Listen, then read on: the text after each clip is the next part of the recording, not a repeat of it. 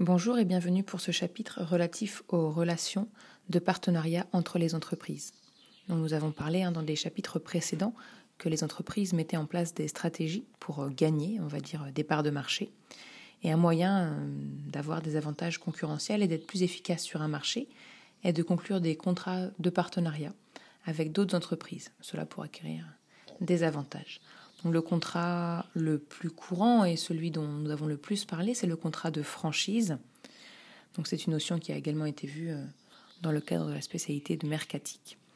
Donc un contrat de franchise, c'est une sorte de collaboration entre une entreprise franchisante, que nous avions appelée un peu euh, entreprise mère, qui va autoriser des entreprises franchisées, donc des entreprises qui veulent utiliser le nom de la société mère, et en fait, ces deux hum, entreprises vont rester complètement indépendantes, l'entreprise franchisante et l'entreprise franchisée. L'entreprise qui est franchisante va autoriser l'autre entreprise à utiliser son nom, sa marque, ses produits. Et le franchisé, lui, va devoir payer un droit d'entrée pour avoir le droit de faire ça. Et il va également devoir verser une redevance. Donc tous les ans, il devra verser un pourcentage, un pourcentage pardon, de son chiffre d'affaires à l'entreprise franchisante. L'avantage pour l'entreprise franchisante, c'est de développer un réseau de distribution très large sans investir euh, énormément. Et le franchisé, ça lui permet lui de limiter les risques hein, et de profiter un petit peu euh, de la marque euh, du franchiseur.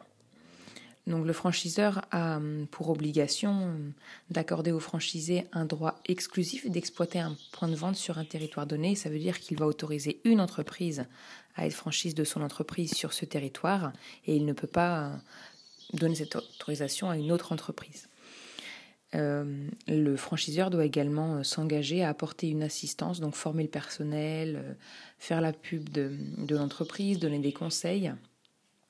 Le franchisé a également des obligations, il doit suivre la politique commerciale du franchiseur, il ne peut pas prendre trop d'initiatives, il ne peut pas trop innover.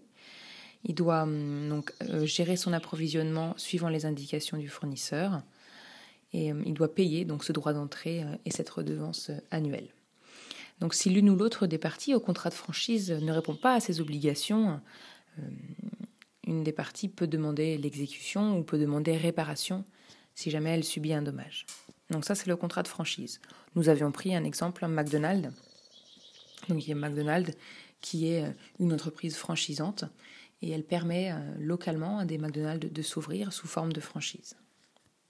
Un deuxième type de partenariat dont nous avons parlé, hein, c'est le contrat de distribution sélective. Donc on va y voir un petit peu certains aspects de la franchise. En fait, euh, une entreprise qui crée un produit, donc un producteur, peut, hum, on va dire, limiter la distribution de son produit suivant certains critères.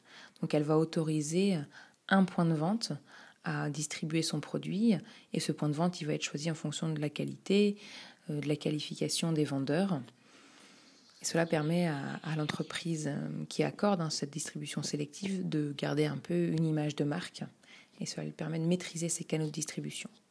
Il y a également d'autres contrats, un contrats de sous-traitance, d'externalisation, de concession, mais nous avons surtout travaillé sur la distribution et la franchise.